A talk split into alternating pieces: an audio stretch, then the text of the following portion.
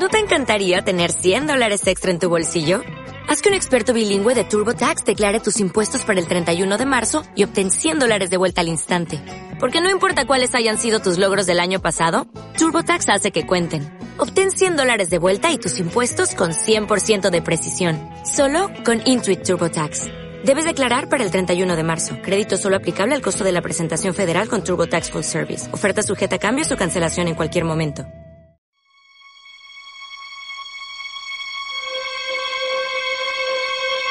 La casa vacía de Etta Hotman.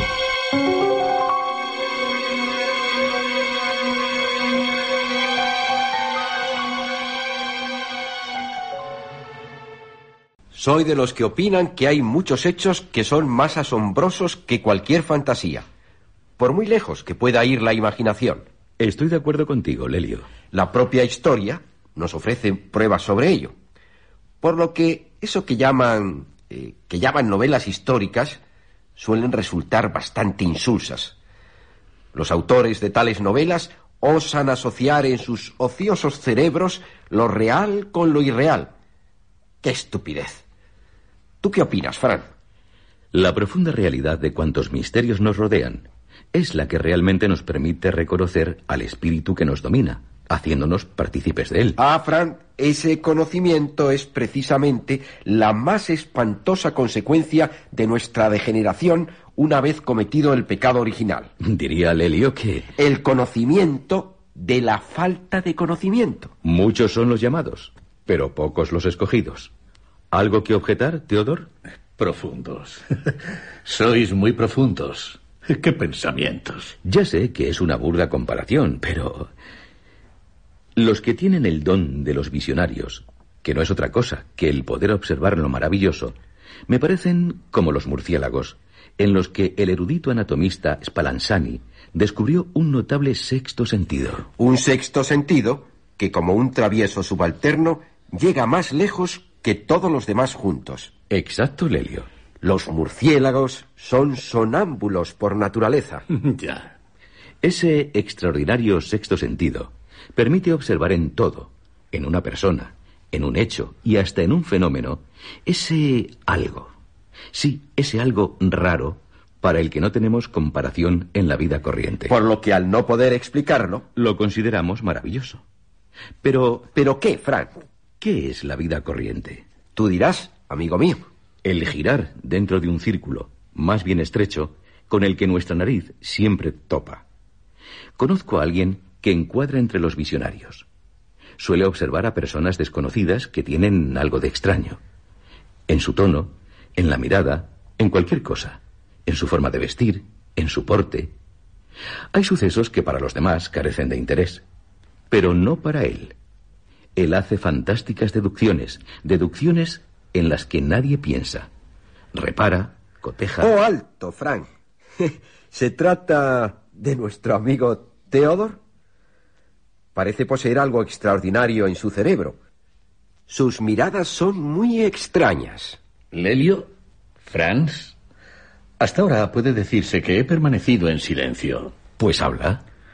Si mis miradas son extrañas, es porque en ellas se refleja lo auténticamente extraño que mi espíritu observa. Recuerdo algo ocurrido hace mucho tiempo. Seguro que interesante. Cuenta, Teodor.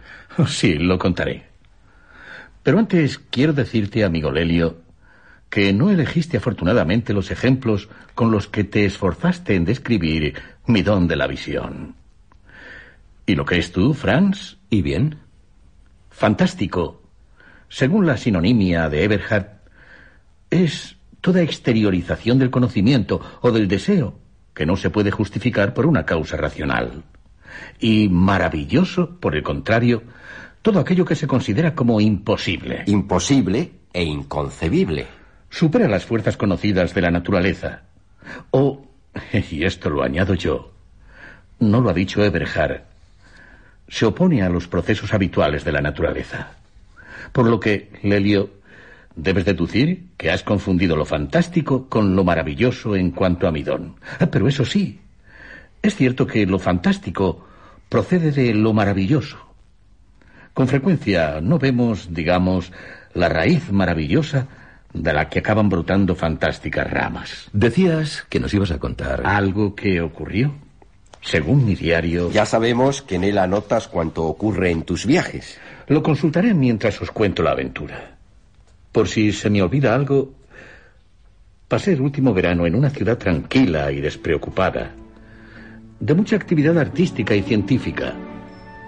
Puedo deciros que nunca estuve tan animado. Por los amigos que encontré, por la forma de vivir que se puede llevar en ella, por poder pasear solo por las calles llenas de atractivos, como los grabados de cobre de los letreros, observé a la gente llegando a hacerle alguno su horóscopo, pero sobre todo sus espléndidos edificios me entusiasmaron. Esta avenida, que conduce a la puerta de la ciudad, resulta espectacular. En ella se reúnen personas de la clase acomodada. Por su educación, por su dinero, altos y espaciosos palacios se suceden uno al otro, con bajos en los que se expenden objetos de lujo. También los hoteles más elegantes se encuentran en esta avenida. Embajadores, cónsules. Este lugar atrae a tanta gente que algunos tienen que conformarse con una vivienda más pequeña. Hay casas habitadas por varias familias, como colmenas, acomodadas colmenas. Sí, una avenida muy animada. Había paseado ya muchas veces por la avenida cuando en una tarde una casa me llamó la atención. Destacaba notoriamente de todas las demás. ¿Qué casa más curiosa? Tiene una hilera de cuatro ventanas. Entre dos grandes edificios, su segundo piso apenas supera la altura de las ventanas de la planta baja de los edificios vecinos. Y su aspecto. Su tejado está muy mal conservado. Tiene los muros descoloridos. Hay ventanas aseguradas con cartones. Su dueño la tiene en un estado de abandono francamente lamentable. ¿Y en esta avenida? En medio de tantos suntuosos edificios, me acercaré a ella. Mm. Tiene las ventanas tapiadas. Y ante las de la planta baja es como si hubieran edificado un muro. No hay campanilla en la puerta de carruajes. Tampoco aldaba en la principal. La casa tiene que estar deshabitada. No hay en ella ni el más mínimo rastro de un ser humano. Extraño. Una casa deshabitada en una avenida como esta, en la que todos sus edificios están engalanados con un lujo refinado. Casi no se puede creer. ¿Por qué razón? Voy demasiado lejos. La razón por la que está deshabitada puede ser muy simple. El propietario tal vez esté de viaje, un viaje largo, que viva en otra parte, no queriendo alquilarla ni venderla. Puede tener intención de volver a ella. Sin saber el por qué, cada vez que pasaba ante ella, me sentía como fascinado. No es que la casa se moviera a extraños pensamientos, pero sí a tener ideas confusas. Desde siempre y desde niño, he adoptado el aire de un visionario. Un mundo maravilloso entraba en mi vida, un mundo de extraños fenómenos en el que no participaban mis compañeros. De nuevo ocurría con la casa vacía.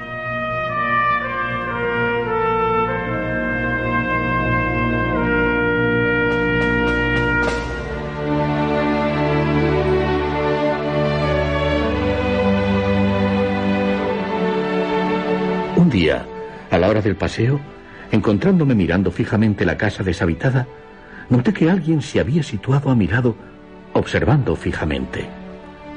Se trataba del conde P, quien en muchos aspectos se había mostrado espiritualmente afín a mí, por lo que no me cabía la menor duda de que también le había llamado la atención la misteriosa vivienda. Le hablé de la impresión que me causaba el edificio. ¿Aquí, en esta avenida? ¿En el centro de la ciudad? Tiene su explicación. O al menos yo la he encontrado tras observarla. La casa deshabitada contiene los hornos de esa confitería de suntuosos escaparates de la casa vecina. Por eso, las ventanas de la planta baja están tapiadas y las del piso superior cubiertas con gruesas cortinas. ¿Sabe para qué?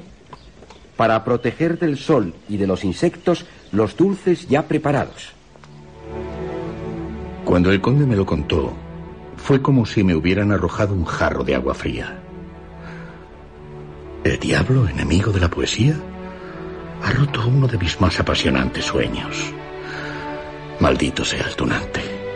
Qué explicación más prosaica la del conde. No esperaba algo así. Los hornos de una confitería. Qué misterio. No obstante, cuando pasaba por delante de la casa, volví a sentir un estremecimiento. Eran muchas las imágenes que la casa suscitaba en mi mente. No me era posible aceptar lo de los hornos. Bombones, frutas escarchadas, tartas. Era como si el conde, con aquella historia, hubiera pretendido tranquilizarme. No se asuste, amigo mío. Todos somos dulces criaturas, pero pronto oiremos el fragor del trueno. ¿Seré un iluso? ¿Que pretende introducir lo cotidiano en lo maravilloso? Con razón tus amigos te consideran un visionario exaltado.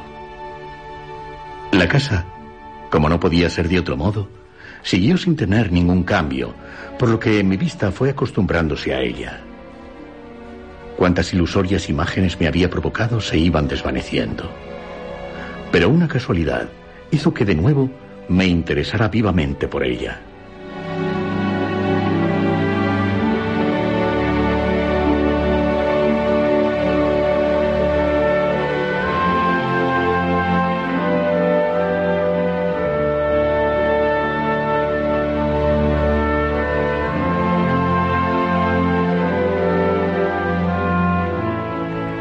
Mi fidelidad a lo maravilloso, aunque la casa no pareciera encerrar ningún misterio, no dejaba de estar presente en mis pensamientos.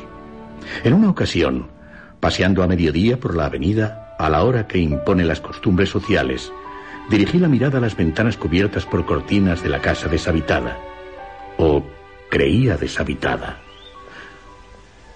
Aquella cortina, la más próxima a la confitería, diría que se mueve. Creo que sí. ¿Ah? Y ahora veo una mano, un brazo. Con mis gemelos de teatro. ¿Dónde diablos? Ah, sí, aquí están. Sí. Con ellos puedo ver una mano. Una bella mano de mujer. De una blancura resplandeciente. Y en su dedo anular refulge un brillante. Sí, un brillante. En su brazo perfecto, un brazalete. ¿Cómo centellea? ¿Qué hace? Coloca un curioso frasco de cristal sobre el alféizar de la ventana. Ha desaparecido. Siento una extraña sensación. Una sensación desasosegante, pero también deliciosa. Puede haber un misterio en la casa. Y ahora que reparo en ello, me rodean unas personas. También ellas miran con curiosidad. No me agrada. Pero ya sé, cualquier corrillo de ciudad puede mirar boquiabierto cualquier cosa, por estúpida que sea. Por ejemplo, cómo cae un gorro de dormir desde un sexto piso. Mire, puede que la mujer del confitero, engalanada con sus joyas, como si hoy fuera festivo, haya colocado un frasco de agua en el alféizar. Pero es extraño. Entré en la confitería, pedí un chocolate. Mientras lo enfriaba soplando, le pregunté al confitero si había ampliado su establecimiento. El confitero que servía a una muchacha echó rápidamente unos bombones en una bolsa de papel. Después, inclinándose sobre el mostrador, cruzando los brazos, me miró interrogante, como si no me hubiera entendido. Le volví a hacer la misma pregunta.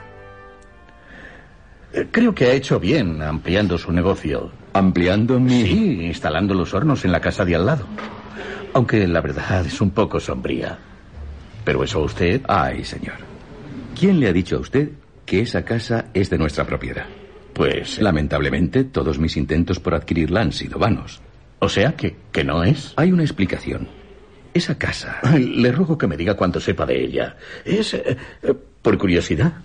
Me ha llamado la atención el estado en que se encuentra y... No hay nada extraño en ella. ¿No? ¿Dice? Pertenece a la condesa de S, que viviendo en las propiedades que tiene en el campo, hace años que no está en la ciudad. Dice que deshabitada. Hace muchos años, cuando no existían edificios a su alrededor, la casa ya tenía el mismo aspecto que en la actualidad. Eso me han dicho. Digamos que con el tiempo aún ha aumentado más su decadencia. Solo dos seres vivos la habitan. ¿Seres vivos? Sí, porque uno es un mayordomo muy viejo y muy huraño, y el otro un perro desagradablemente gruñón. Parece que está harto de su vida. Hasta desde el patio trasero ladra a la luna. Figúrese qué perro. También se dice que hay fantasmas en la casa. ¿Fantasmas? Mi hermano, también dueño de esta confitería, y yo mismo hemos oído en el silencio de la noche extraños lamentos cuando estamos trabajando más tiempo del habitual. En Navidades. Son unos extraños lamentos emitidos detrás de este muro. No cabe duda de que provienen de esa casa. Y además de los lamentos, tal vez. También, tras los lamentos, se oyen como arañazos. No sé, ruidos que nos producen cierto horror. Ah, y no hace mucho, también oímos, aunque no entendimos, un canto. La voz era la de una mujer de edad, pero los tonos, los tonos muy agudos, muy claros, recorrían cadencias muy variadas, trémolos largos, penetrantes. He escuchado en varios países a famosos cantantes, en Italia, Francia, Alemania. Nunca había oído trémolos semejantes. Diría que cantaba en francés, pero no puedo asegurarlo. Además, eh, no podía soportar tal canto, me erizaba los cabellos. ¿Algo más? Cuando hay poco bullicio en la calle, oímos también profundos suspiros. Eso en el cuarto del fondo. A continuación, como si fueran emitidas bajo el suelo, risas sofocadas. Pero pegando el oído a la pared, se da uno cuenta de que ni los suspiros proceden del cuarto del fondo, ni las risas de bajo el suelo, sino de la casa de al lado. Acompáñeme, por favor. Le enseñaré algo. Fíjese, señor. Aquí, en la habitación trasera, fíjese en ese tubo de hierro que sale del muro. Acérquese, acérquese un poco más a la ventana. A veces, aunque sea verano, humea mucho. En un tiempo en que a nadie se le ocurre encender la estufa. Mi hermano ya ha discutido con el mayordomo. Mi hermano teme que acabe produciéndose un incendio. El mayordomo dice que cocina su comida. Pero solo el cielo sabe lo que ese viejo come, porque cuando más humea el tubo, se propaga un olor muy especial. Ah, perdone, alguien...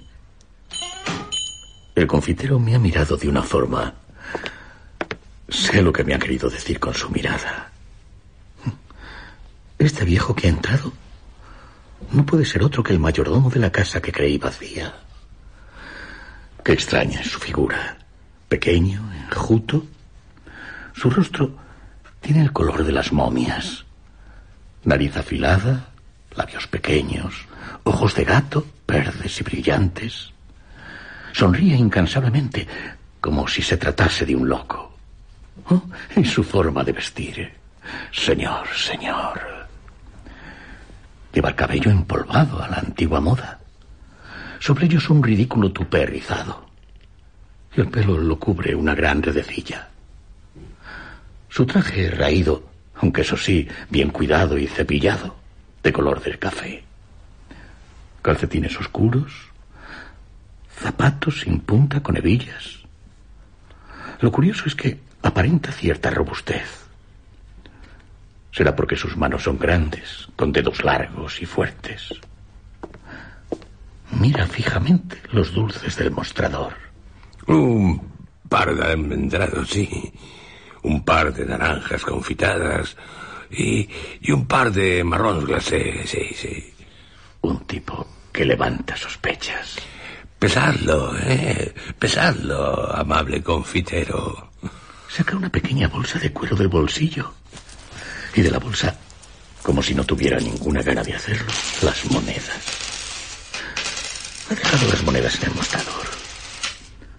Son monedas de varias épocas. Y las hay que están fuera de curso. ¿Se lo consentirá el confitero? Dulce, dulce, todo ha de ser dulce, sí.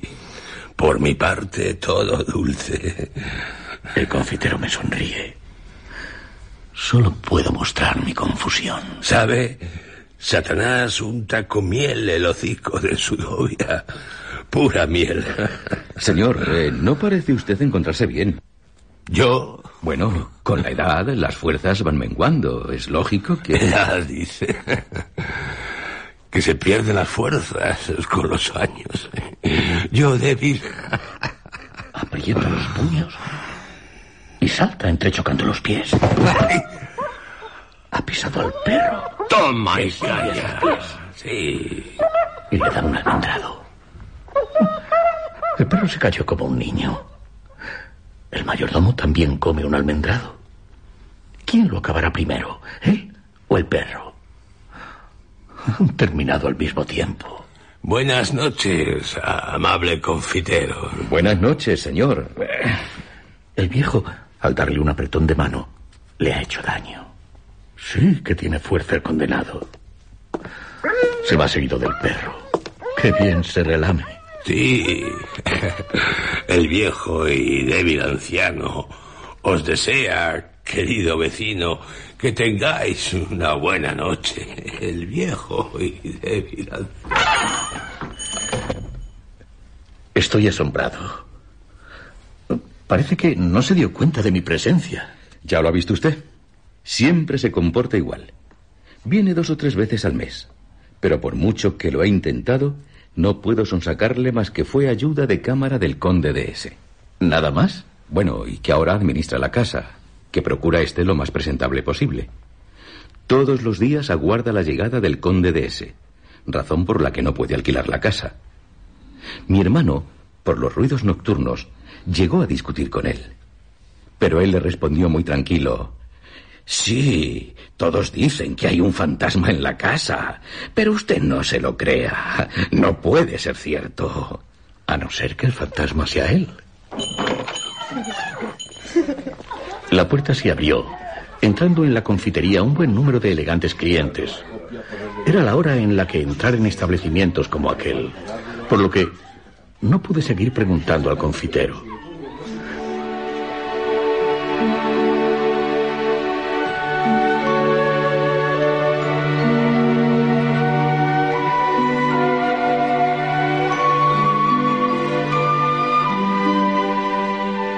Lo único que parecía cierto era que lo dicho por el conde P sobre la propiedad y uso de la casa era falso.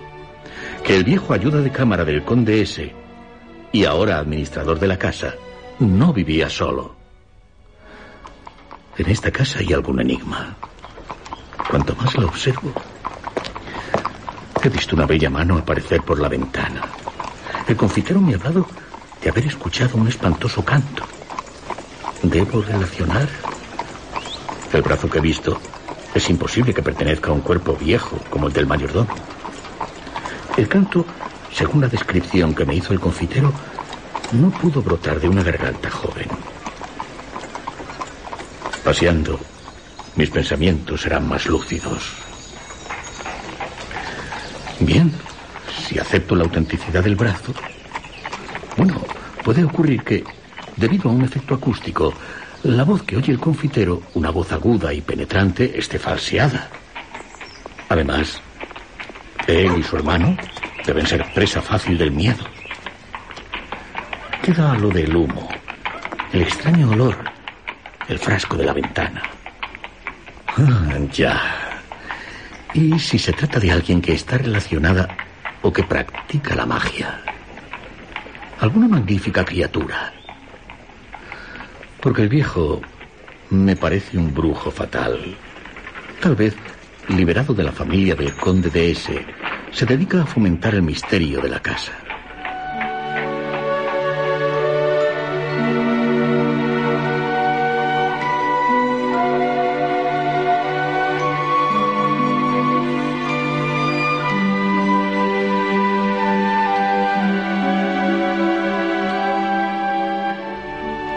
Aquella noche, en el umbral de los sueños, vi con toda claridad la mano, en el dedo el diamante y en el brazo el brazalete.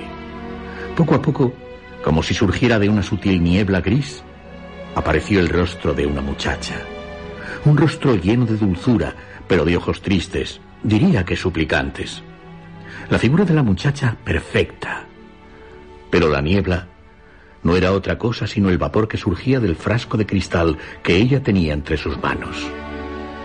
Dije hallándome en éxtasis. Oh, bella muchacha, mágica aparición, respóndeme. ¿Dónde estás? ¿Alguien te ha hecho prisionera? Tu mirada está llena de tristeza. No es la de una joven feliz. Me miras con amor, pero Sé de quién eres esclava. De ese maldito diablo que va por las confiterías, cubiertos los cabellos con una redecilla, vistiendo de color café, dando saltos con los que pretende destruirlo todo.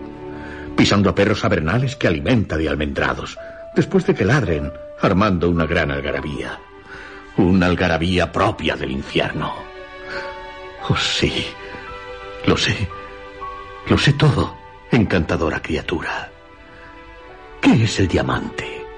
El diamante es el símbolo de tu fuego interior. Ah, si no le hubieras entregado tu sangre, si no le hubieras dado tu corazón, el diamante mostraría los tonos más sublimes del amor. Pero, y también sé que el brazalete es eslabón de una cadena, la que tiene ese viejo, el aro magnético. Arrojo la cadena y quedas libre. ¿O acaso no lo sé todo? Oh, amada, abre tus labios. Dime. De repente, una asquerosa mano me agarró del hombro, arrojándome sobre el frasco de cristal que estalló en mil fragmentos. La muchacha desaparecía en la más negra de las noches.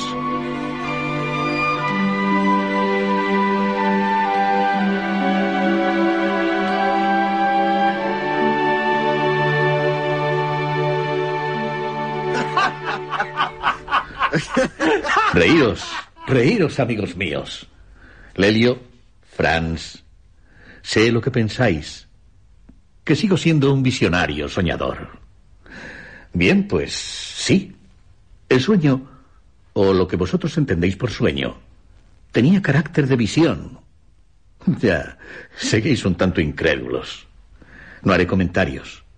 Me limitaré a seguir contándoos mi historia.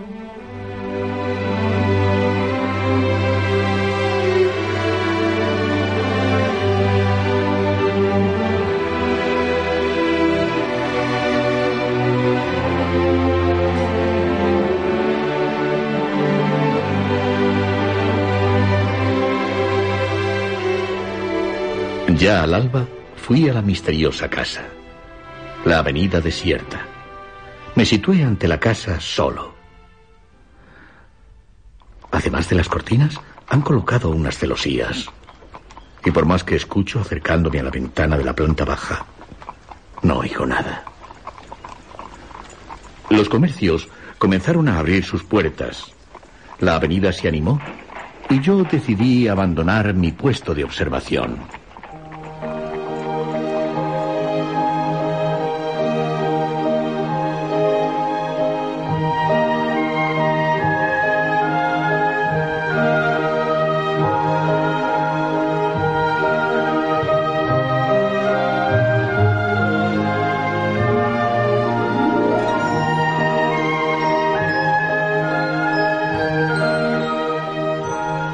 Sé cuántos días me preocupé en investigar la casa, pero fueron muchos.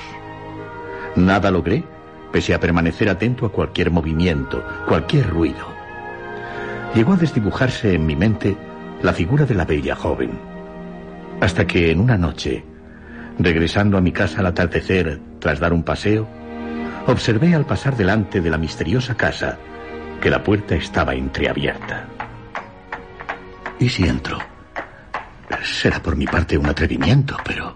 ¿Qué desea, señor? El viejo. Eh, em, ¿Vive en esta casa el señor Binder? ¿Binder? Empujándole un poco ya estoy en el vestíbulo. Eh, eh, el señor Binder, el consejero privado de Hacienda. No, ese señor no vive aquí. Nunca ha vivido y, desde luego, jamás vivirá aquí.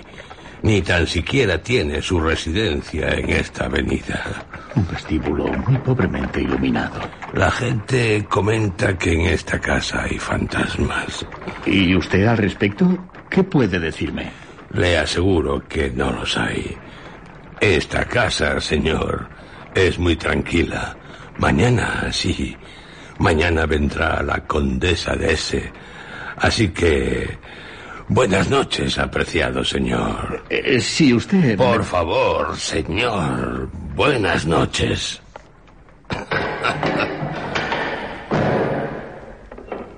Ha logrado echarme.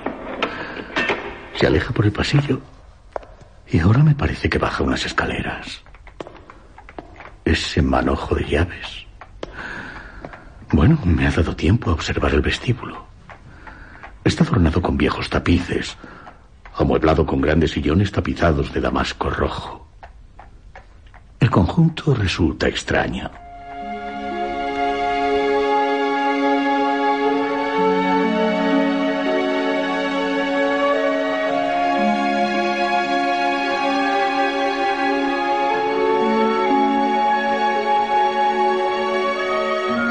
Puede que, dado que había logrado entrar al menos al vestíbulo de la casa, comenzaran una suerte de aventuras. Al día siguiente, al mediodía, paseando por la avenida, aunque involuntariamente, no apartaba la vista de la casa. En la última ventana del piso superior, algo brilla en ella. La celosía del exterior está completamente abierta. La cortina algo corrida. El diamante. Apoyada en el brazo, la muchacha de mi visión me mira tristemente. Suplicante también.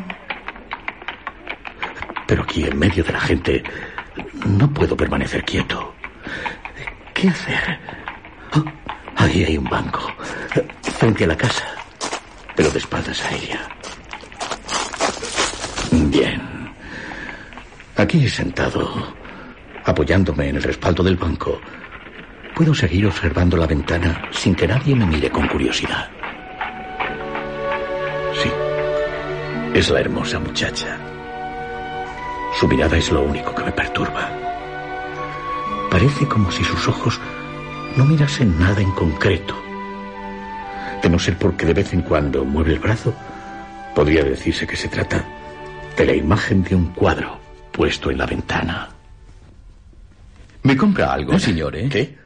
Suélteme el brazo. Oh, lo siento, pero no he conseguido vender nada. Nada, señore, nada. ¿Me compra unos lapiceros, unos palillos? Si no le compro algo, no me lo quito de encima. Tengo Así cosas más bonitas. Eh, ¿Qué cosas? Mire este espejo. ¿Qué le parece?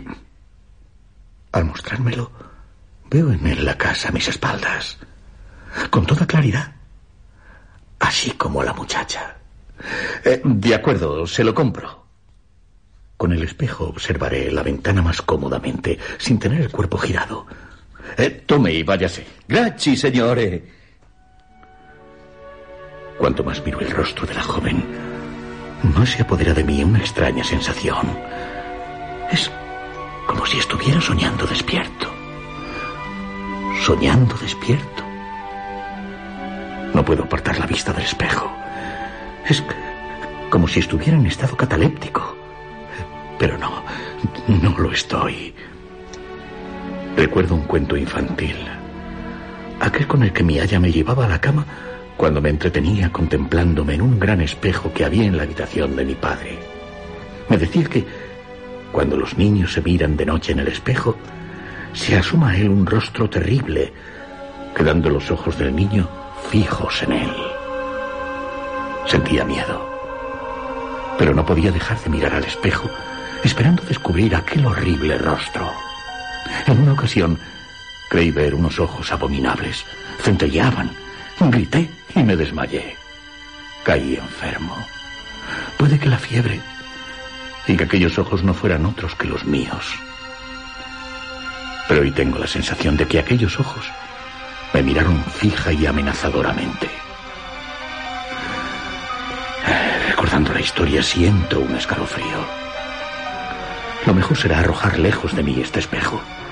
Pero los ojos de esa muchacha tan celestial penetran en mi corazón a través de él. Siento una deliciosa sensación. Tiene usted un buen espejo. Ah, Yo no me he dado cuenta de que un anciano se ha sentado a mi lado. Eh, sí, eh, es un buen espejo. Y bonito. Parece preguntarme qué significa mi mirada fija. Este hombre bien vestido, de rostro agradable. Eh, bien, le confieso, veo en él a una encantadora muchacha que está detrás de mí. Detrás de usted. Sí, en aquella ventana. En ese edificio que parece vacío. ¿La ve usted? En la casa vieja. Eh, sí, en esa casa. Oh, mis ojos. Mis viejos ojos. Sí, la he visto. Pero creí que se trataba de un retrato al óleo. ¿La ha visto? Sí. Pero ahora. La muchacha ha desaparecido. Y la ventana tiene cerrada la celosía. ¿Se extraña? Hace un momento. El mayordomo que habita en la casa ha retirado el cuadro de la ventana tras quitarle el polvo. ¿Está usted seguro de que solo era un cuadro? Oh, mis ojos son viejos, pero veo perfectamente. Como usted vio la imagen reflejada, una ilusión óptica. Eso es lo que ha ocurrido. Y a sus años, un rostro bello ha aumentado su fantasía. Pero el brazo se movía. Sería el del mayordomo. Bien, debo irme. Señor, tenga cuidado con los espejos de bolsillo. ¿Sabe? Mienten. Que tenga usted un buen día. Me quedé avergonzado de mi actitud. El anciano tenía razón. Todo era producto de mi fantasía. Lo ocurrido solo había pasado en mi mente. Me iré a casa. Estoy disgustado conmigo mismo. Por unos días al menos evitaré pasar por esta avenida.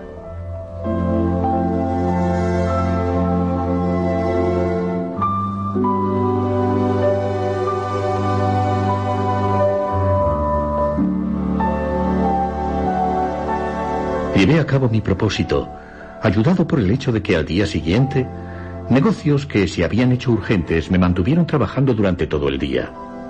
Por la noche, unos amigos, con los que mantuve una animada reunión, me hicieron olvidar la casa vacía. Por entonces, tan solo por las noches, me despertaba repentinamente, como si algo o alguien me rozara el rostro. Llegué a la conclusión de que el solo pensar en la muchacha me despertaba. Incluso durante el trabajo, durante las conversaciones más apasionadas con mis amigos, me recorría de improviso sin mayor motivo ese pensamiento. Pero solo fugazmente. El espejo lo utilizaba para usos más prosaicos. Me hacía con él el nudo de la corbata. Un día, haciéndome el nudo... Qué extraño. El espejo parece más opaco. Con el aliento... ¡Ah! Al lanzarle el aliento, he sentido un estremecimiento. Me ha embargado una curiosa sensación.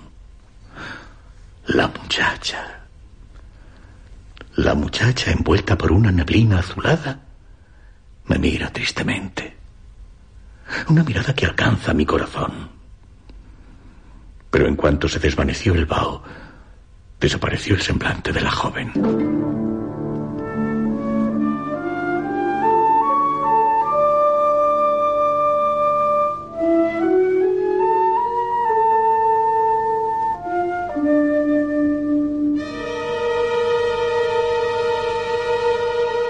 En muchas ocasiones volví a lanzar mi aliento al espejo, logrando que apareciese la imagen de la joven.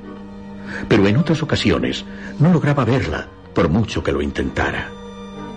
Era cuando corría enloquecido por la avenida, me detenía ante la casa y miraba hacia la ventana. Pero ella no está. No está. Vivo solo pensando en ella. Los demás no existen. Han muerto para mí. Ella. Solo ella. Ya no volveré a reunirme con mis amigos.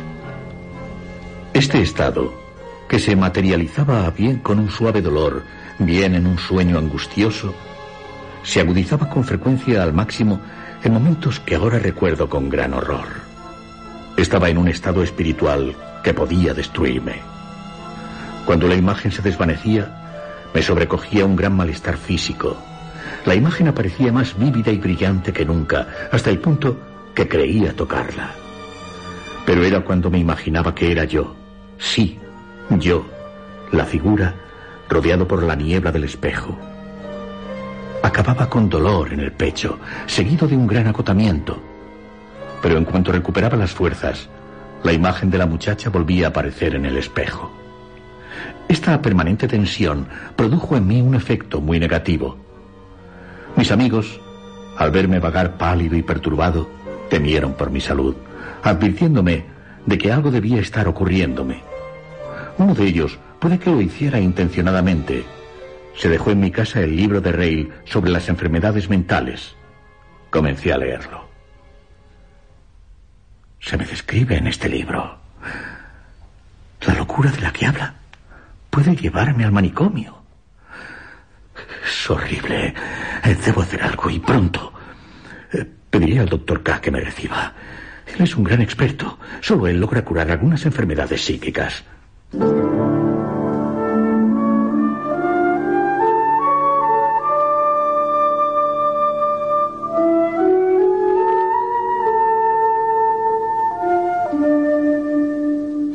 Se lo conté todo al doctor K, famoso por sus conocimientos de la locura.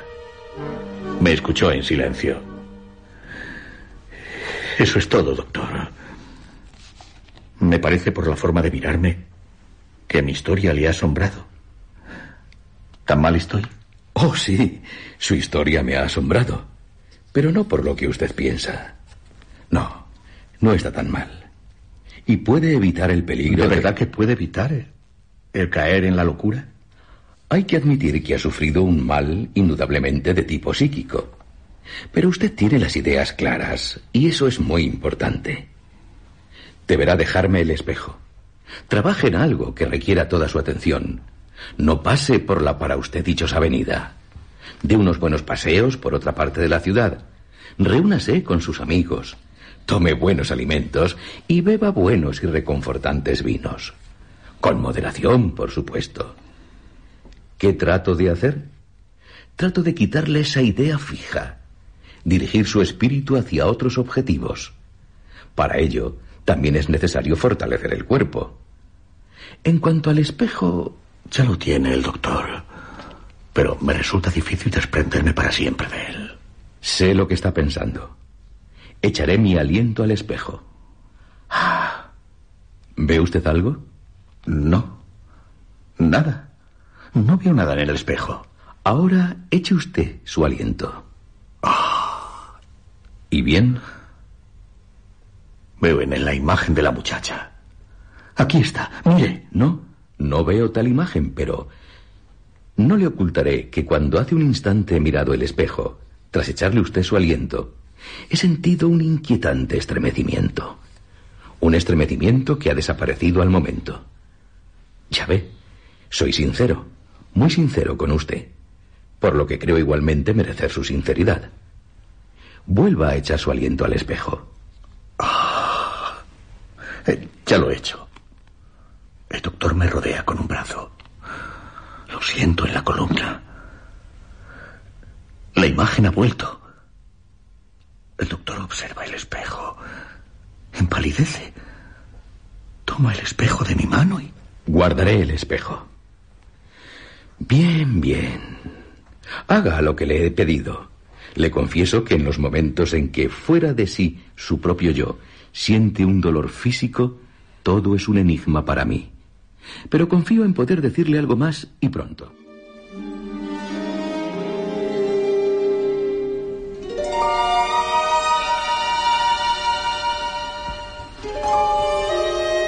Mi voluntad fue firme. Por muy difícil que me resultara, es de cuanto el doctor K me prescribió.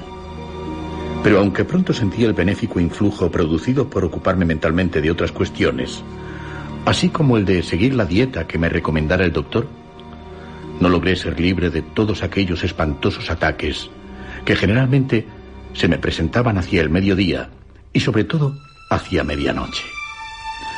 Incluso en medio de una reunión, de repente, tengo la sensación de que ardientes y afilados puñales se clavan en mi interior. Y por muchos esfuerzos que haga, soy incapaz de recuperarme. Tengo que dejar a los demás hasta que vuelvo a la normalidad.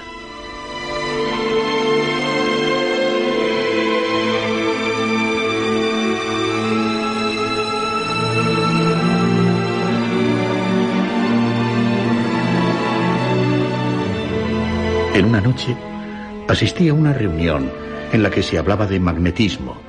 Se discutía principalmente acerca de la posibilidad de influir a distancia. Un joven médico, dado al magnetismo, llegó a decir... Yo, como otros muchos, o con toda seguridad, como todos los magnetizadores, puedo ejercer mi influencia a distancia. ¿A distancia, dice? Sí, a distancia sobre sonámbulos, bastándome para ello el servirme de sus ideas fijas. De eso ya habló Cluch. Y Suber, Bartels. Sí, así de sencillo me resulta. Para mí, la deducción más importante a la que llegan es que el magnetismo desvela cierto misterio que todos reconocemos como una simple experiencia común. Es agudo este estudiante de medicina. Reconocemos el misterio, pero no como misterio. Debemos ser cautos. ¿Cautos? ¿En qué, amigo mío? Pregunto, ¿cómo es posible que una persona, algo, eh, un suceso, nos venga a la mente de una forma que viva tan, tan real, fascinándonos por completo? Nos sorprende, nos sobresalta en sueños. La imagen completa del sueño se hunde en el negro abismo y en un nuevo sueño, que no tiene nada que ver con la imagen, aparece frente a nosotros con toda la fuerza de la vida de una nueva imagen que nos transporta a lejanos lugares. De repente nos lleva al encuentro de personas que hemos olvidado. Puede que las hayamos conocido hace muchos años. Solemos exclamar, a ese hombre, a esa mujer, yo los he visto antes.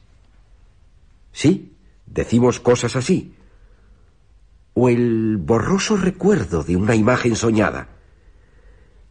Pero, ¿y si deliberadamente ocasionadas? ¿Ocasionadas? ¿Por quién? ¿Para qué? Me pregunto si los espíritus pueden guiar una sesión magnética quedando nosotros a merced de ellos. Por favor, amigo mío. Así llegamos dando un solo paso a la brujería. A todo eso como imágenes mágicas en espejos y tantas otras fantasías. Supersticiones.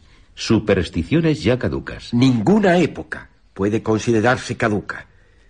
Y nunca ha existido una época simple, a no ser que todas, incluida la nuestra, se tomen como simples. Resulta curioso que se pretenda rechazar algo que ya está demostrado con pruebas rigurosamente jurídicas. No creo que a espíritu. Y la naturaleza no nos ha negado lo que caracteriza a los topos. Intentamos, ciegos como somos, porque ya he dicho que no creo en las lucecillas, abrirnos camino en las tinieblas. Dice que como topos. Una ocurrente comparación. Eh, puedo hacer otra, eh, más humana. Pues hágala. Nuestros presentimientos acerca de los seres espirituales que nos rodean son comparables a los del ciego. Alcanza su objetivo atento a los ruidos, a los olores. Si desea ir a un bosque, se conducirá por el rumor de las hojas de los árboles, sintiendo la frescura de sus sombras, por el murmullo de las aguas de un arroyo. Así nosotros presentimos a esos seres que nos rozan con su hálito espiritual, conduciéndonos hacia la fuente de la luz. Ante ella, nuestros ojos se abren al fin. Creo haberle entendido perfectamente.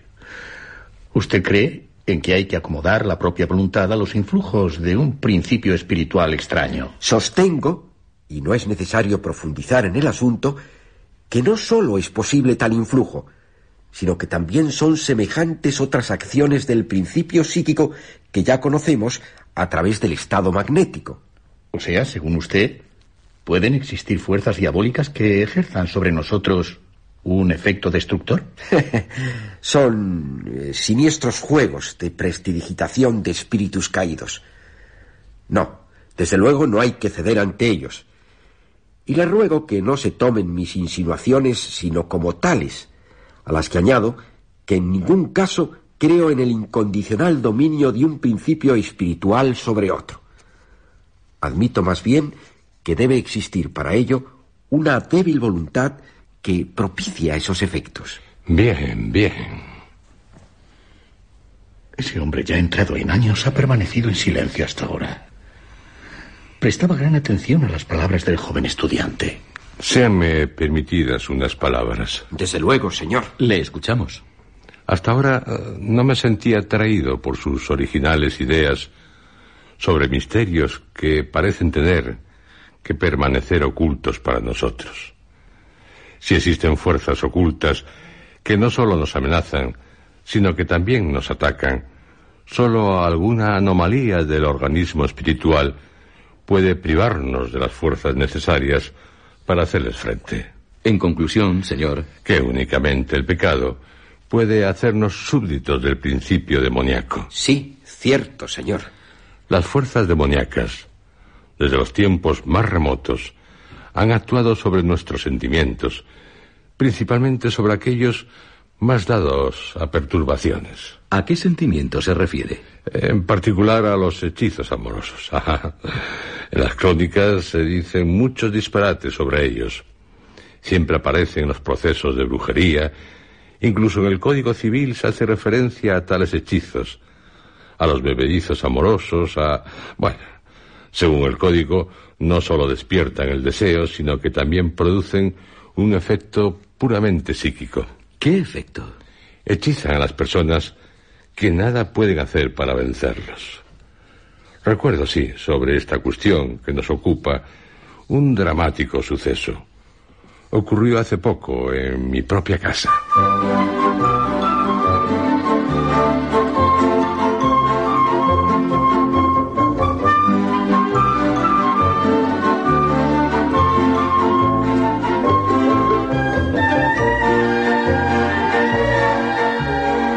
Cuando las tropas de Bonaparte entraron en nuestro país, un coronel de la Guardia Noble italiana se alojó en mi casa. Entre los oficiales de la Gran Armée era uno de los pocos que se distinguía por su comportamiento. Un oficial digno, amable y muy discreto. Tenía una inquietante palidez en su rostro, o bien debida a una enfermedad o bien a alguna insoportable tristeza. Ocurrió algo extraño a los pocos días de estar el oficial en casa. Hallándome yo en su alcoba, de repente, entre grandes gemidos, se llevó la mano a la altura del estómago, como si fuera presa de un terrible dolor. No podía ni hablar, teniendo que echarse en el sofá. Y también, de una forma repentina, se quedó petrificado, como una estatua. Parecía insensible y sus ojos eh, daba la sensación de que no podía ver. Hasta que, pasado un buen rato, como si despertada sobresaltado en medio de una pesadilla, despertó al fin. Pero estaba muy agotado, incapaz de mover ni un solo músculo. No encontré remedio para sacarlo de su estado y llamé a mi médico. Este recurrió al magnetismo que parecía dar buenos resultados. Pero el doctor tuvo que dejarlo, ya que él mismo, durante las sesiones, llegó a sentir una insoportable sensación de malestar. Pero se había ganado la confianza del coronel, que le confesó que en tales momentos, cuando también el doctor se sentía mal, se le aproximaba la imagen de una mujer, una mujer que había conocido en Pisa Le parecía que la apasionada mirada de la mujer penetraba en él, causándole un terrible dolor, tan terrible que acababa perdiendo el sentido. Le quedaba un sordo dolor de cabeza, una vez pasado el momento álgido y esa lasitud propia de cuando uno se ha abandonado al placer. Nunca dijo qué relación tenía con la mujer, pero en una mañana las tropas se pusieron en marcha. El coronel desayunaba mientras los soldados hacían los últimos preparativos. De repente, al llevarse a los labios un vaso de vino de madera, profiriendo un sordo grito, cayó al suelo. Estaba muerto. Según los médicos, había sufrido un ataque nervioso. Varias semanas después, me llegó una carta dirigida al coronel. La verdad es que no tuve escrúpulo alguno en abrirla, no por malsana curiosidad, y si tal vez a través de ella saber de algún o algunos parientes suyos a los que comunicar su muerte. La carta procedía de Pisa. Solo unas palabras, sin firma. Leí, desdichado. Hoy, hacia las doce del mediodía, ha fallecido Antonia, abrazada con todo amor a tu maldita imagen. Miré en el calendario, en el que había marcado la fecha de la muerte del coronel. El día, la hora de su muerte coincidía con la de la mujer mencionada en la carta, Antonia. Un caso de gran interés, señor. Aunque lo que es a mí, como comprenderán, en nada me extraña tal coincidencia. Ni es la primera ni será la última. Aún puedo añadir algo más, aunque carezca de igual interés que lo que les he contado. En una ocasión, el médico, al tratar al coronel... Dejé de escuchar a aquel hombre. El terror se había apoderado de mí. Yo me encontraba en el mismo estado en el que se había hallado el coronel, y de repente anhelé por volver a contemplar la imagen de la muchacha de la casa vacía.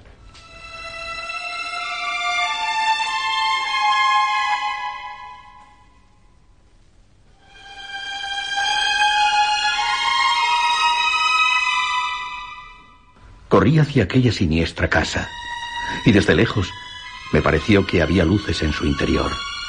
Luces que refulgían a través de las cerradas celosías. Pero desaparecían según me iba acercando a la casa. Ávido de amor, me abalancé hacia la puerta. La golpeé rabiosamente hasta que cedió a mi empuje. El vestíbulo casi está a oscuras. Y el aire es denso, sofocante.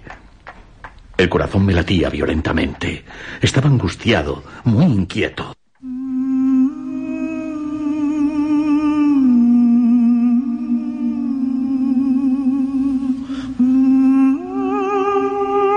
Alguien. Ese tono largo, penetrante, procede de la garganta de una mujer. Pero no se ve. De pronto, sin que pudiera saber cómo, me encontré en una sala muy iluminada, adornada pomposamente. Muebles dorados, jarrones japoneses. Se reflejaba en ella un esplendor ya caduco. De unos saumerios manaban nubes azules, las de un poderoso perfume. Bienvenido. ¿Eh? Pero, ¿eh, ¿quién? Bienvenido. Amor mío. No acabo de... Es la hora de los esponsales. ¿Qué? Prometido mío. No sé cómo llegó a la sala. Ni sé cómo de repente surgió de entre las nubes azules. Una bella figura juvenil, ataviada con suntuosos ropajes. Bienvenido, amor mío. Mi querido prometido. Viene hacia mí con los brazos abiertos. Pero en su rostro amarillento, deformado por los años, la locura asomó a sus ojos. Retrocedí horrorizado, pero sin poder apartar mi mirada de la suya. Era como si sus ojos me estuvieran hechizando. Tenía la penetrante mirada de una serpiente de cascabel. No puedo dar ni un solo paso. Estoy como petrificado. Es su mirada. Es su mirada que y se acerca más a mí. Me parece que su rostro es solo una máscara de fina gasa a través de la que se vislumbra el de la hermosa figura del espejo. Amor mío. Me tocan sus manos. No, no quiero que... A la cama, señoría, o recibirá una buena paliza. ¿eh? El viejo mayordomo. Otra vez el diablejo ha vuelto a representar el papel de macho cabrío ante Satanás. ¿Qué dice? ¡Apártese! Tiene un látigo. Y ahora lo grande sobre la cabeza. Para descargarlo sobre la vieja. ¡Eh, ¡Quieto! No le consentiré. ¡Apártese, le digo! Si no llego a tiempo, el viejo Satanás le habría dado muerte. ¡Fuera de aquí! Salí de la casa tras ser empujado violentamente por el mayordomo. Busqué la salida mientras oía los gemidos de la vieja a cada latigazo que recibía. No lograba dar con la salida. De repente... El suelo se abrió a mis pies. Caí por una escalera hasta topar contra una puerta. La puerta se abrió al recibir mi impacto, por lo que acabé cuán largo era en una pequeña habitación.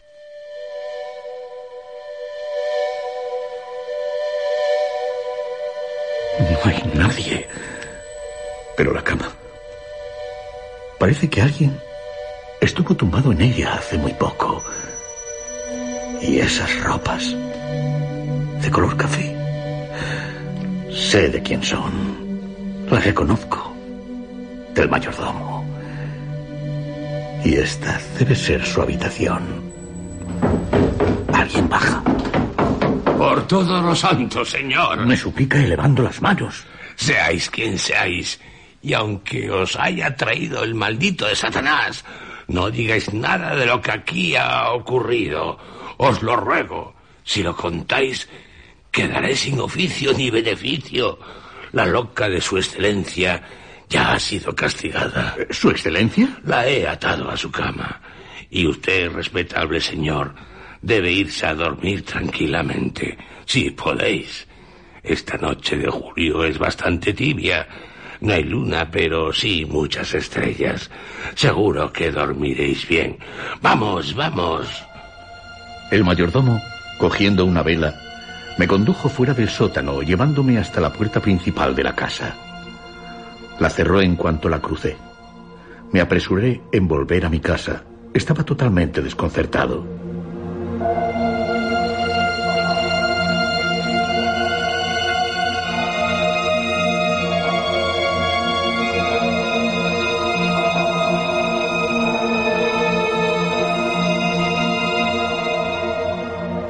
Durante los días siguientes, obsesionado por el misterio, intenté sin éxito relacionar entre sí todo lo ocurrido.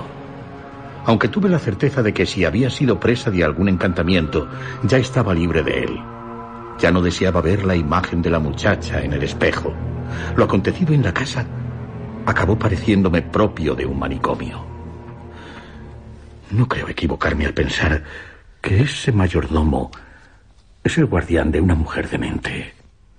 Una mujer de alta cuna, por lo que los suyos intentan que permanezca oculta al mundo. Se avergüenzan de ella. Pero, ¿y el espejo?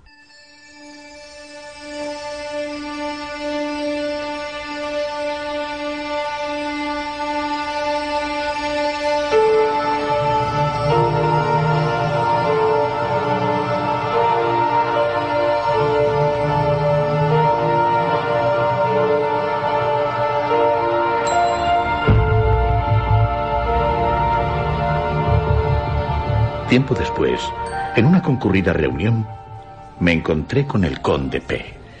¿Sabe usted que ya comienzan a desvelarse los misterios de la casa vacía?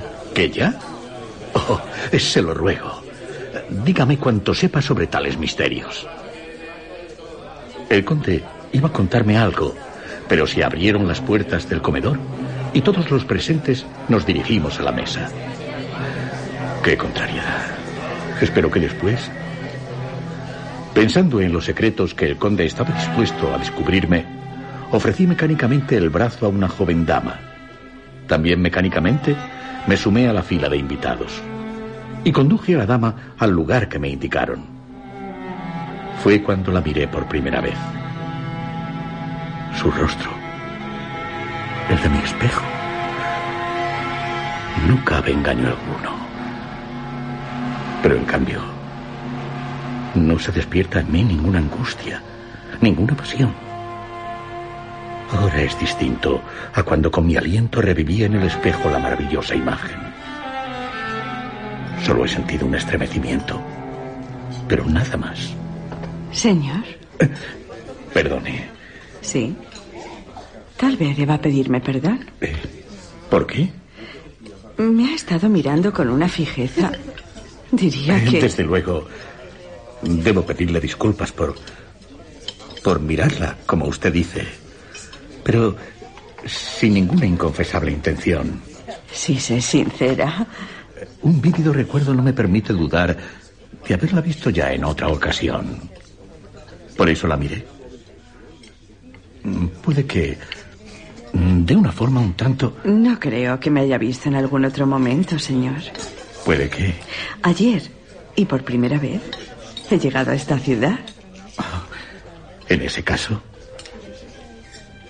me sentí algo confuso, por lo que durante un rato permanecí en silencio.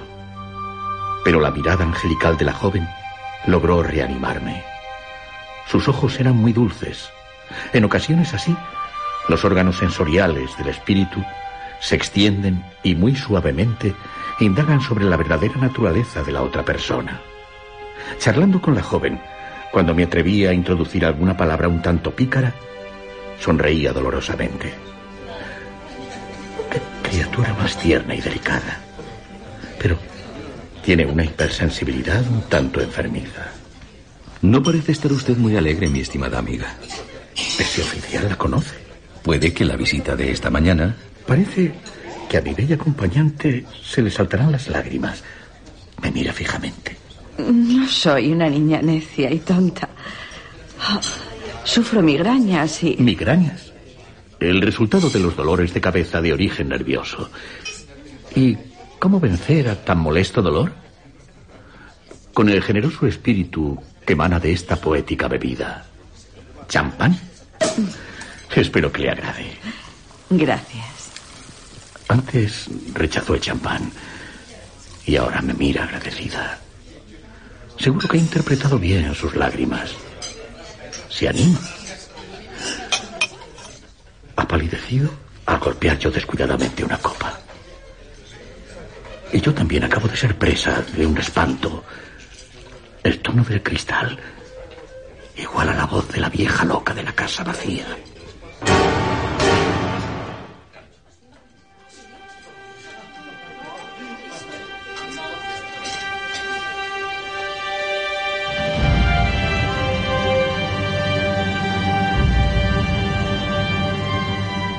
Al finalizar la cena, pasando a otro salón en el que a los hombres se nos fue servido café, me apresuré a acercarme al conde P. Él se dio cuenta de que deseaba charlar con él. ¿Sabe usted, amigo mío, que la joven que estaba sentada a su lado en la mesa es la condesa Edwin de S? ¿Edwin? No, no lo sabía. Por lo que es fácil deducir que usted tampoco sabe que la hermana de su madre permanece encerrada desde hace muchos años en la casa vacía. Pues no, no sabía. Un caso de locura incurable. Esta misma mañana, a esa pobre infeliz le han visitado madre e hija. ¿Esa joven ha estado en la casa vacía? El mayordomo, el único capaz de encauzar los terribles ataques de locura de la enferma, agonizaba.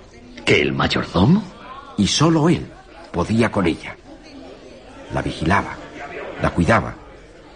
Pero aún puedo decirle algo más. ¿El qué, señor? El secreto ha sido confiado al doctor K, que intentará liberar a la loca al menos de sus espantosos delirios. Su completo restablecimiento no es posible. O al menos eso parece. Y hoy por hoy ya no sé más.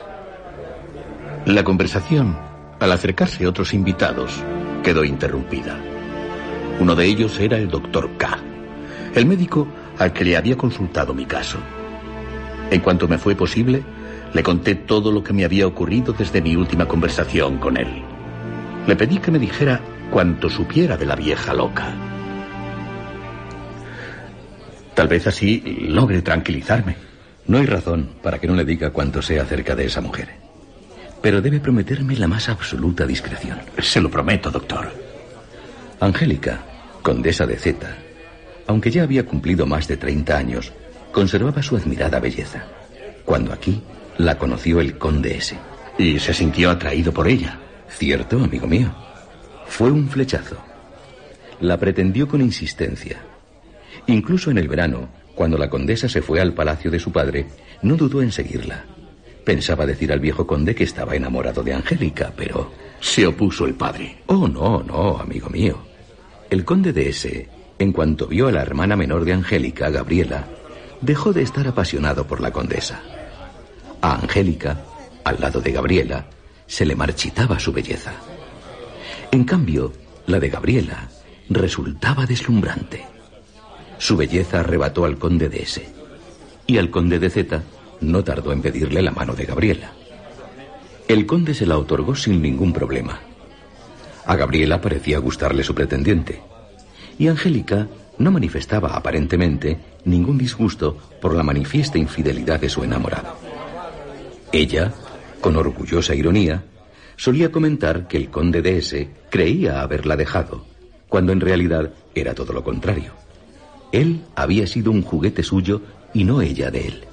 Deduzco que disimulaba o pretendía disimular su enojo. Angélica, desde que quedó concertada la unión de su hermana con el conde de S, apenas se dejó ver. No se reunía a la mesa con los demás. Y la veían pasar a solas por el bosque más próximo al palacio de su padre. Pero ocurrió algo. ¿Relacionado con Angélica? No sea impaciente, amigo mío. Por la región se habían cometido con cierta frecuencia crímenes, incendios, robos. Los cazadores del conde Z, apoyados por muchos campesinos, lograron reducir a una banda de gitanos a los que se les culpaba de haber cometido todos aquellos males. Fueron llevados al patio central del palacio, los hombres a pie y las mujeres y los niños en un carro. Todos fuertemente armados y custodiados. No había ninguno que no tuviera una expresión como la de un tigre cuando es capturado. Sus ojos, de un brillo salvaje, miraban con arrogancia en derredor. Destacaba, de entre los ladrones y asesinos, una mujer alta y delgada, envuelta en un chal rojo de los pies a la cabeza. Gritaba desde el carro que se la bajara. Y la bajaron cuando el conde Z se presentó en el patio ordenando cómo debían ser repartidos los maleantes por los calabozos del palacio. Pero apareció Angélica, desmelenada y horrorizada, suplicando a su padre que dejara libre a aquella gente, que eran inocentes y que el derramar una sola gota de sangre de ellos era como clavarle a ella un cuchillo en el pecho. Y se desmayó. ¿Pero por qué ella? Algo más sorprendente ocurrió, amigo mío. ¿Más? La vieja gitana gritó enmudeciendo a todos. ¡Ay, mi muñeca preciosa! ¡Mi hijita querida! Estaba seguro de que no lo soportarías. Y arrodillándose junto a Angélica, cubriendo de besos repugnantes su rostro, murmuró Hijita, despierta, que ya viene el prometido. ¿Me deja usted? ¿Estupefacto? ¿Y qué? La vieja sacó una redoma en la que flotaba en un alcohol plateado un pez de oro. La puso a la altura del corazón de Angélica y la condesa despertó al instante. En cuanto vio a la gitana, le dio un abrazo y desapareció con ella dentro del palacio. Todos se quedaron inmóviles, presas de una terrible angustia. En cambio, los gitanos permanecieron indiferentes. Serían encerrados en los calabozos.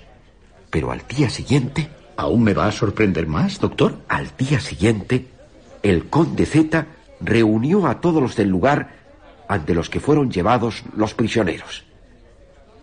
El conde explicó que eran inocentes, por los que les concedía paso libre por sus posesiones, algo que asombró a todos. Los gitanos quedaron libres, provistos de sus correspondientes salvoconductos. A la que no se vio fue a la mujer vestida con el chal rojo. Extraña conducta la del conde Z. Se rumoreó que el jefe de los gitanos había estado por la noche hablando con el conde. Dejar libre a... Los culpables de los asesinatos, incendios, robos... Le puede resultar sorprendente, pero ellos no los habían cometido. Algo que se demostró tiempo después. Voy de sorpresa en sorpresa. Pues aún no he finalizado, amigo mío. Un día, estando más próxima a la boda de Gabriela, se cargaron varios carros con muebles y ropa, o sea, cuanto se necesita en un hogar. Cargados totalmente los carros, partieron de inmediato. Y a la mañana siguiente se supo que Angélica, acompañada por el ayuda de cámara del conde S y una mujer que ocultaba su rostro, pero que por su porte se suponía que era la vieja gitana, habían emprendido viaje durante la noche. ¿Angélica? La condesa de Z. ¿El mayordomo del conde de S? ¿Esa extraña mujer? ¿Se dio alguna explicación? Oh, sí. El conde Z dijo que debido a ciertas causas no había tenido otra opción que el conceder a Angélica lo que le pidió. ¿Y qué le pidió, doctor? Su casa en esta ciudad, la que hemos creído vacía, y el que le permitiera llevar en ella una vida totalmente independiente. Nadie, ni su padre, podría entrar en la casa sin permiso de Angélica, que rogó al conde de S que la acompañara a su ayuda de cámara. Al poco tiempo se celebró la boda. El conde de S y Gabriela emprendieron un viaje de recién casados. Transcurrió un año sin ninguna novedad que merezca ser recordada, hasta que el conde de S enfermó. ¿Qué fue? Una extraña enfermedad. Parecía que al conde alguien le robaba su alegría de vivir. Las fuerzas le fallaban. Gabriela se esforzó vanamente en que su marido le dijera qué era lo que interiormente le estaba aniquilando. Pero cuando los desvanecimientos del conde se hicieron demasiado frecuentes, poniendo en peligro su vida, se dejó aconsejar por un médico. Se fue aparentemente para Pisa sin Gabriela, que no pudo acompañarle porque estaba a punto de dar a luz, lo que acontecería varias semanas después. Tuvo una hija, pero... ¿Pero qué, doctor? Es muy extraño lo dicho por Gabriela. Un día, su hija desapareció de la cuna. ¿Y no la hallaron? Todas las pesquisas para encontrarla resultaron un fracaso. ¿Y Gabriela? Quedó presa de la desesperación. Pero aún su desconsuelo sería mayor cuando el conde Z le escribió para comunicarle la horrible noticia de que el conde S, al que se suponía de viaje hacia Pisa, había sido hallado muerto. Había sido hallado muerto en casa de Angélica. ¿En casa de Angélica? ¿Y de qué murió el conde? De un ataque nervioso. Y es que Angélica... ¿Qué? Había enloquecido. El conde no pudo soportar el verla completamente loca. El conde S se enamoró de Angélica, condesa de Z. Pero al conocer a Gabriela, la hermana menor de Angélica, deja de estar enamorado de la condesa y acaba casándose con Gabriela. Angélica, con el mayordomo del conde S, se encierra a vivir en la casa vacía. El conde S cae enfermo, presa de un dolor misterioso. Viaja hacia Pisa, pero aparecerá muerto en la casa en la que se encuentra Angélica, presa de la locura.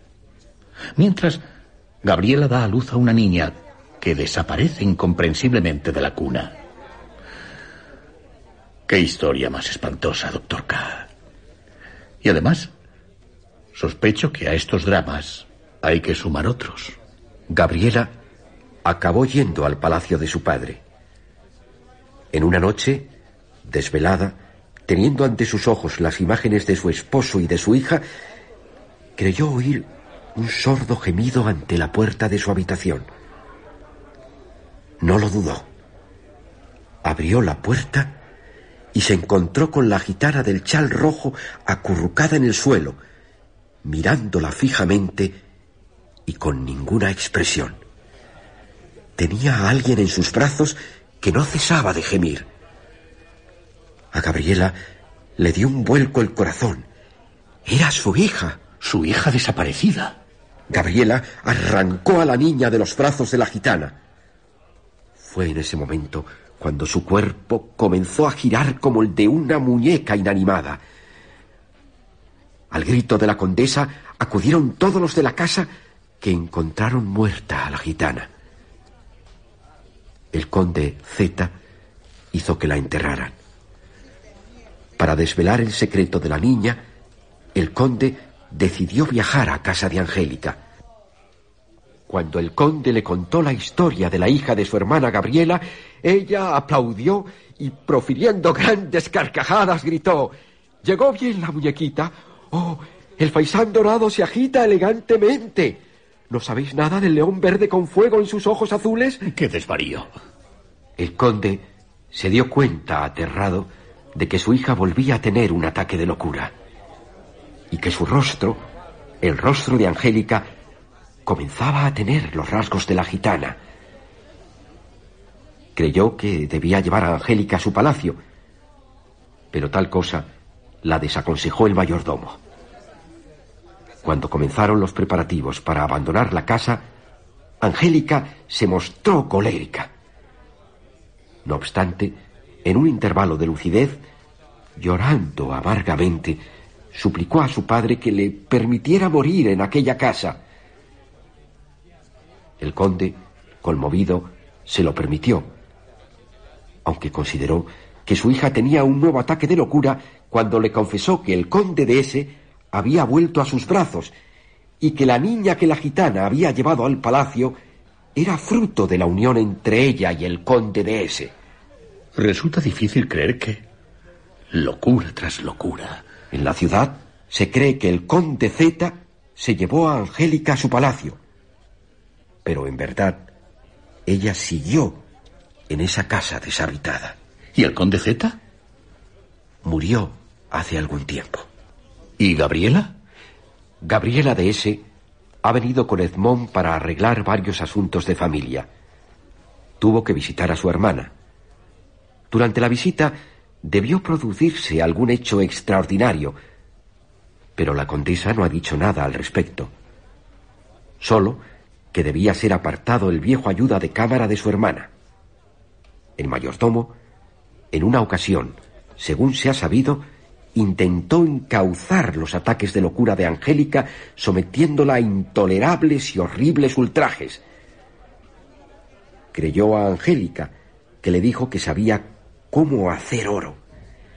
Y con ella comenzó a hacer extrañas operaciones. El extraño olor del que me habló el confitero. Resulta innecesario decirle precisamente a usted la relación que hay entre todas estas cosas, por mi parte, estoy convencido de que fue usted quien desencadenó la catástrofe. ¿Que yo? Una catástrofe que o bien finaliza con la curación de Angélica o bien con su muerte. Cuando usted fue a consultarme... ¿Qué, doctor K? Tras llevar a cabo la sesión magnética, le confieso que me espantó el ver yo también la imagen en el espejo. Tanto usted como yo sabemos que era la imagen de Edmond.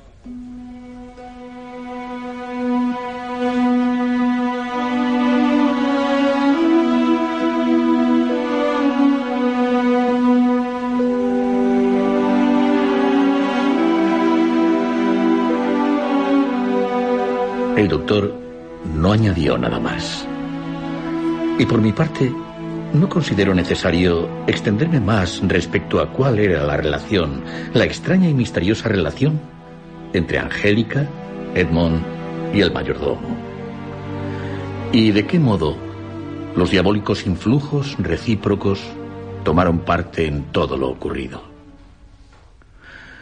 Solo añadiré, amigos míos, Lelio, Franz, que no tardé en dejar la ciudad. Una inquietante sensación se había apoderado de mí. Desaparecía pasado un tiempo. Creo que la muerte de la vieja de la casa vacía coincidió con un determinado momento. Momento en el que sentí un gran bienestar.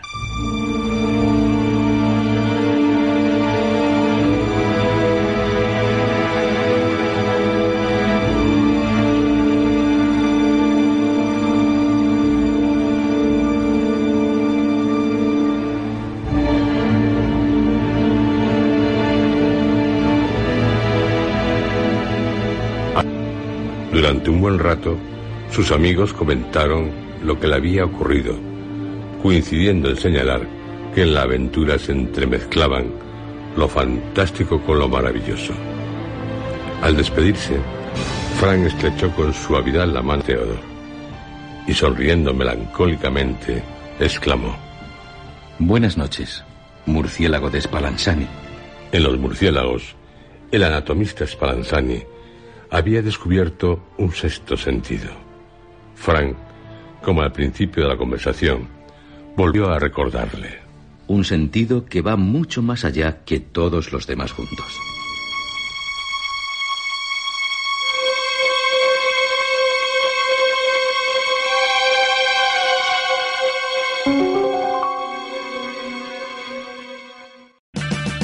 O'Reilly Auto Parts puede ayudarte a encontrar un taller mecánico cerca de ti. Para más información, llama a tu tienda O'Reilly Auto Parts o visita oreillyauto.com. oh, oh, O'Reilly